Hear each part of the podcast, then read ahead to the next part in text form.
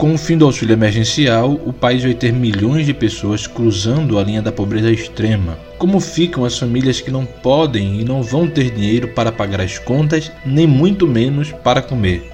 Quais são as saídas que podemos apresentar para esta parte da população? Eu não trabalho, meu marido está em vez quando pega só o biquinho, coitado. Sem trabalhar não dá. Hoje, como é que foi o almoço de vocês, a refeição? Feijãozinho mesmo. Foi um feijãozinho mesmo. Aí a gente tem como, né? Hoje é comer água que tem. Ajudava bastante. Remédios, alimentação, completamente tudo, né? Água, a gente pagava água, gás. Criado no começo da pandemia, o auxílio permitiu que a parte mais frágil do nosso povo respeitasse as medidas de isolamento social, se protegendo da Covid-19. De abril a setembro, o pagamento foi de 600 reais ou de R$ 1.200, no caso das mães solo, isto é, daquelas que criam seus filhos sozinhas. A partir de outubro, o valor do benefício, que chegou a quase 68 milhões de pessoas, caiu pela metade acendendo o alerta naqueles que mais precisam. A estimativa da Fundação Getúlio Vargas é de que o fim do auxílio vai deixar ao menos 63 milhões de pessoas vivendo abaixo da linha da pobreza e outras 20 milhões abaixo da linha da pobreza extrema. São brasileiros que não sabem mais como se virar enquanto a pandemia segue com números altos de mortes e novos casos o fim do auxílio esquentou um debate sobre uma possível extensão do benefício. Em Brasília, regado a leite condensado e chiclete, os sinais do governo federal são dúbios. Uma hora rejeita a ideia da prorrogação. Alguns batem na questão do auxílio emergencial. O nome é emergencial. A nossa capacidade de endividamento chegou ao limite. Ficamos cinco meses com 600 reais e depois quatro meses com 300 reais. Lamento, pessoal quer continue, vai quebrar o Brasil. Vem inflação, descontrole da economia, vem, vem um desastre atrás disso aí e todo mundo vai pagar caríssimo. E em outra, admite a extensão estabelecendo condições. Quer criar o auxílio emergencial de novo?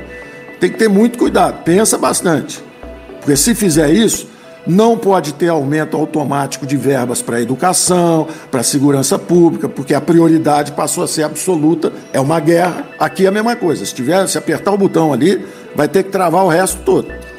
No Congresso, o presidente da Câmara, recém-eleito, Arthur Lira, do PP de Alagoas, defende a volta do benefício.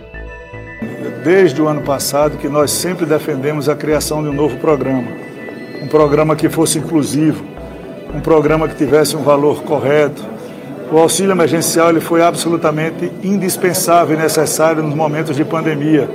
Ele cumpriu a sua função na economia, ele cumpriu a sua função social, ele cumpriu a sua função humanitária, ele descobriu e desvendou milhões de brasileiros que estavam fora do cadastro único, abaixo da linha de pobreza, mas o Brasil não aguenta um pagamento de milhões de pessoas com aquele valor. Nós sempre defendemos o ano passado inteiro Inclusive, fizemos obstrução de várias semanas na pauta pela não instalação da CMO, o que nos proporcionaria estar discutindo um orçamento para que a gente pudesse criar condições orçamentárias de incluir esse programa dentro do orçamento sem ferir a lei do teto de gastos, cumprindo os tetos, cumprindo os gastos fiscais, não extrapolando essas matérias. Não foi possível. Nós não tivemos oportunidade do ano passado e aí nós ficamos sem orçamento e sem auxílio emergencial. Isso nos preocupa demais. Nós temos uma situação de muitos brasileiros que precisam ser vistas, mas obedecendo todos os princípios, e nós temos que fazer o nosso dever de casa. Câmara e Senado têm que discutir a PEC emergencial com todas as suas nuances, com desvinculação, com descontingenciamento, com possíveis gatilhos. Enquanto os governantes não decidem o futuro do auxílio, milhões de brasileiros chegam ao segundo mês sem o benefício que os ajudou a comer e sair da pobreza extrema.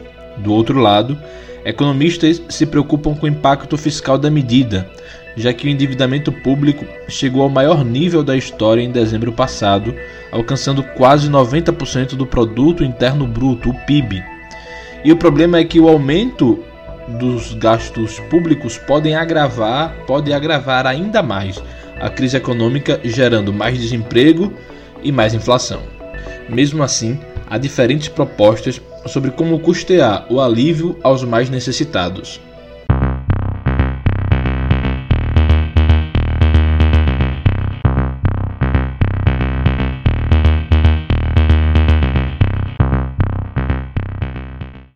De casa, eu sou Marcelo Aprígio e este é o Câmbio, o podcast do Caixa de Brita para trocar informações sobre economia.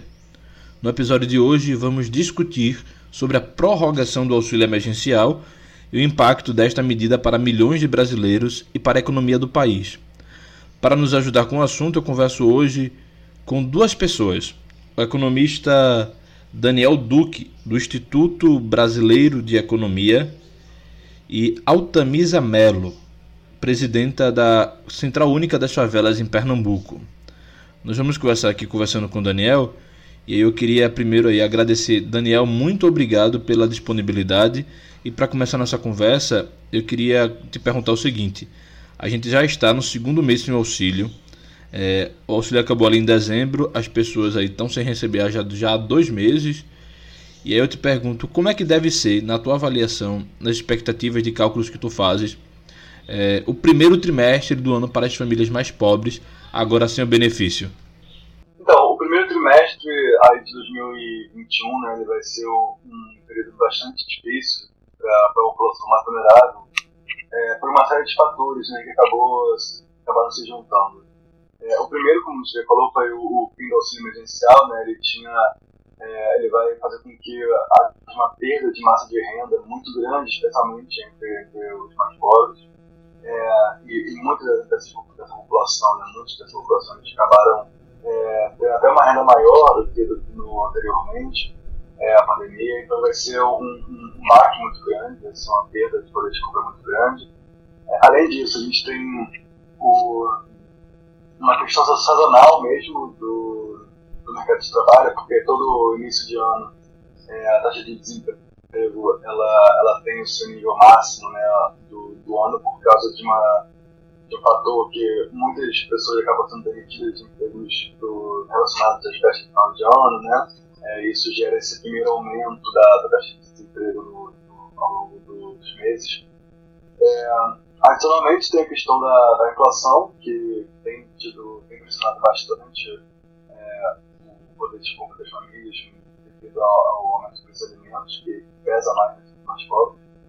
E, por fim, a gente tem ainda essa segunda onda, que, que atinge né, muito fortemente esse setor de serviço, restaurante, é, todo esse tipo de, toda essa rede de, de atividades que, que é o, o setor que mais entrega né, a população de, de uma qualificação famílias mais vulneráveis. Então há todo uma, um momento é, ruim né, pra, não só para a economia, mas especialmente para a população mais vulnerável. Daniel, eu tenho uma dúvida também. É, a gente tem visto aí no governo, né, por exemplo, o ministro Paulo Guedes, ministro da Economia, falar que a gente pode trazer o auxílio se deixar de investir em áreas importantes para o país. O presidente da Câmara fala acredita ali que o, o mercado pode até aceitar se tiver um tempo delimitado para isso. É, independente do impacto fiscal, eles admitem que pode fazer mexendo em algumas áreas, fazendo algumas coisas. Então, tu acreditas que a gente ainda tem a possibilidade, até mexendo em outros setores, enfim, do, da, da economia do país, em setores de investimentos nacionais. A gente pode voltar com auxílio emergencial, ainda que com outro nome, por exemplo, como Renda Brasil, como defendeu o Paulo Guedes lá no ano passado? Eu acho que o Congresso quer mais fazer isso do que o governo. É, acho que, a, que, o governo está bem empenhado em fazer, a, em fazer com que a economia volte a uma, a uma certa normalidade, isso dependeria de as pessoas não, não, é, não ficarem em casa, né, mas voltarem a trabalhar, e para isso o auxílio teria que ser cortado, né, porque as pessoas são obrigadas a trabalhar. É, agora, o Congresso, eu acredito que esteja um pouco mais é, sensível a essa pauta, e até poderia aprovar um período de calamidade né, é, por mais alguns meses, permitindo que o governo é, criasse um, um é, renovasse o negócio de por, por alguns meses, né, que aí você não precisaria estar abaixo do teto. Agora, tem se falado né, de alguma, alguma algum reajuste do Bolsa Família, algumas mudanças, mas tudo ainda sendo muito ventilado e, e sem muita clareza de onde vão vir os recursos. Né? É, eu, eu, acredito que, se a gente tivesse uma, é, um bom planejamento né, de, reforma, um planejamento de, de, é, de, uma, de formas de, reduzir o gasto obrigatório do governo né, ao longo dos anos seguintes, é, haveria algum espaço fiscal para a gente aumentar os programas sociais. Agora, é, precisa muito empenho, né, da, não só do Congresso, mas da equipe econômica, eu acho que é o onde está mais nebuloso né, nesse fator. Além disso, Daniel, o presidente Jair Bolsonaro tem dito que é, o Brasil vai quebrar se o auxílio voltar. Né? Ele começa a falar assim, mas ele já disse também que o, que o, que o Brasil já estava quebrado e não podia fazer nada. Enfim, são aí um, um, uns discursos contraditórios que ele faz aí para né, ao, ao, ao, seu bel prazer, né, como lhe convém no momento. Mas eu imagino que é, essa seja uma preocupação, inclusive por isso que Paulo Guedes fala de ter que tirar de algumas áreas. Imagino que a preocupação do governo, e eu estou pelo menos sendo bonzinho com o governo aqui, é que o governo está com medo, ele está temeroso em relação ao teto de gastos. Aí eu te pergunto, se nós não tivéssemos esse teto de gastos, será que seria possível uma volta do auxílio de forma mais fácil? Né? O, o, presidente da Câmara, inclusive, falou que a gente pode ali, de alguma forma, suspender por um pequeno prazo, passar um pouco do teto de gastos. Já uma discussão na Câmara dos Deputados também, no Congresso Nacional, para tirar é, o teto de gastos do Brasil. Eu te pergunto, se a gente não tivesse esse teto hoje, o auxílio seria uma realidade, uma realidade mais fácil para os brasileiros, sobretudo para aqueles que mais precisam? Não, pelo contrário. Eu, eu acho que sem o teto a gente nem, nem teria conseguido aprovar o auxílio da né, ali em, março, abril, né? É, porque o teto hoje ele é a única âncora fiscal crível que o, que o governo tem, é, o que permite com que ele faça esse, esse, esses gastos né, pontuais, voltosos, é, sem causar pânico no, é, no mercado né, de crédito do governo. Daniel, muito obrigado aí pela conversa, pela disponibilidade de falar conosco. E eu espero que a gente possa conversar em outros momentos aqui sobre outros assuntos no câmbio. Muito obrigado mesmo. Um abraço. Agora a gente conversa com Altamisa Melo, que é presidenta da CUFA Pernambuco. Altamisa, eu tinha conversado com o Daniel sobre a, a, a vontade ali do governo, é, a falta de vontade, na verdade, do governo, de alguma forma, em atender a necessidade do povo brasileiro e prorrogar o auxílio. Aí eu te pergunto, Altamisa, como é que tu avalias é, o governo atendendo empresários de algumas classes, é, né, algumas classes, inclusive de trabalhadores, é, já gastando milhões, é, negando tributação, é, rejeitando tributação, é, tirando impostos de estados para ajudar algumas, algumas classes do país mas rejeitando-se a colocar o debate, ou melhor, colocar quem mais precisa, de alguma forma, no orçamento do país, rejeitando a ideia da volta do auxílio. Eu queria saber como é que tu avalias isso.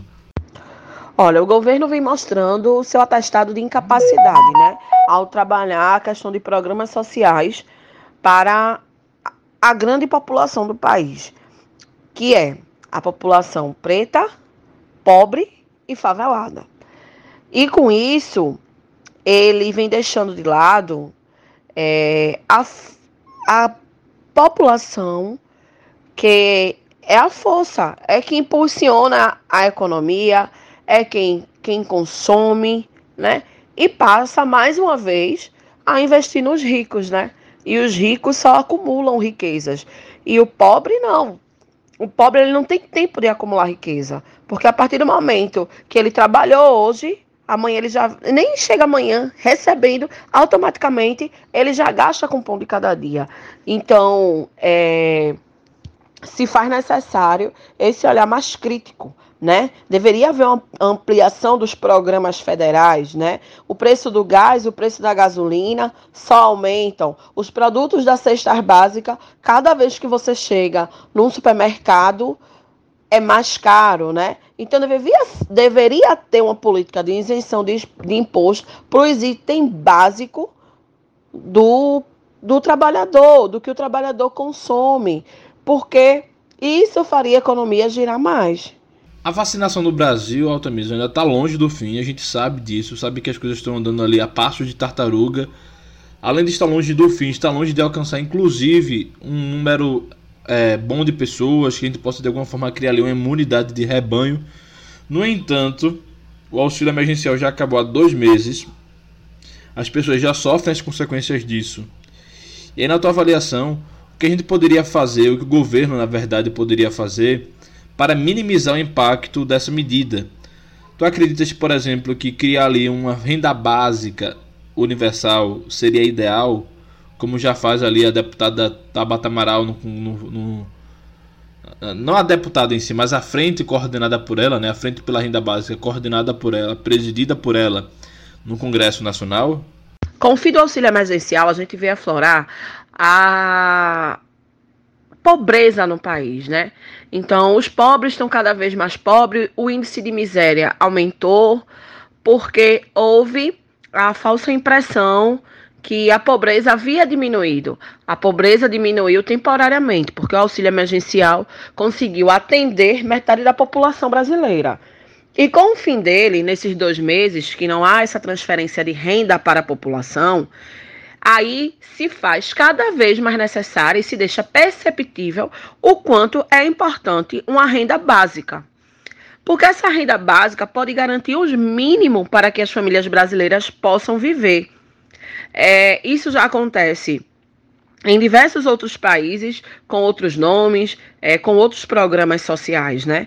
E o auxílio emergencial não deixou de ser uma transferência de renda é, para, essa, para essas famílias mais pobres. E isso é, refletiu muito né, nessa quantia dos 600 reais que a família recebia para as famílias mais pobres, porque tudo foi revertido em consumo. Ou seja, as pessoas recebiam os 600 reais e já corriam para gastar, né?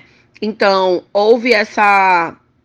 É, não gerou a mobilidade social, mas sim é, matou a fome de maneira rápida. Altamisa, muito obrigado por ter conversado com a gente aqui sobre esse assunto tão importante que tem afligido milhões de brasileiros no país afora. Eu espero que a gente possa conversar em outros momentos aqui no Câmbio também. E a você que nos ouviu, essa foi a reestreia do Câmbio, o podcast quinzenal do Caixa de Brita para trocar informações sobre economia. Nós estamos disponíveis neste e em todos os apps de música e agregação de podcasts. Nas plataformas digitais de áudio dá para seguir a gente e assim não perder nenhum episódio. Siga a gente também nas redes sociais, no Instagram e no Twitter, arroba Caixa Brita.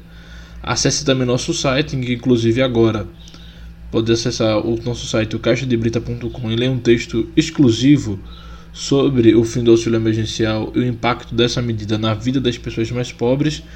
E é isso, minha gente. Eu vou ficando por aqui. Eu sou Marcelo Aprígio. Fico por aqui até a próxima. Você pode me ouvir aqui no, no Câmbio e também no Política, sempre às quartas-feiras e quartas-feiras alternadas. Se hoje, nesta quarta, é o dia do câmbio, na próxima é o dia do Política e assim será por algum tempo. Então, vou ficando por aqui. Um beijo para vocês. É, obrigado por ter nos ouvido é, durante todo esse tempo. Até mais. Câmbio desligo.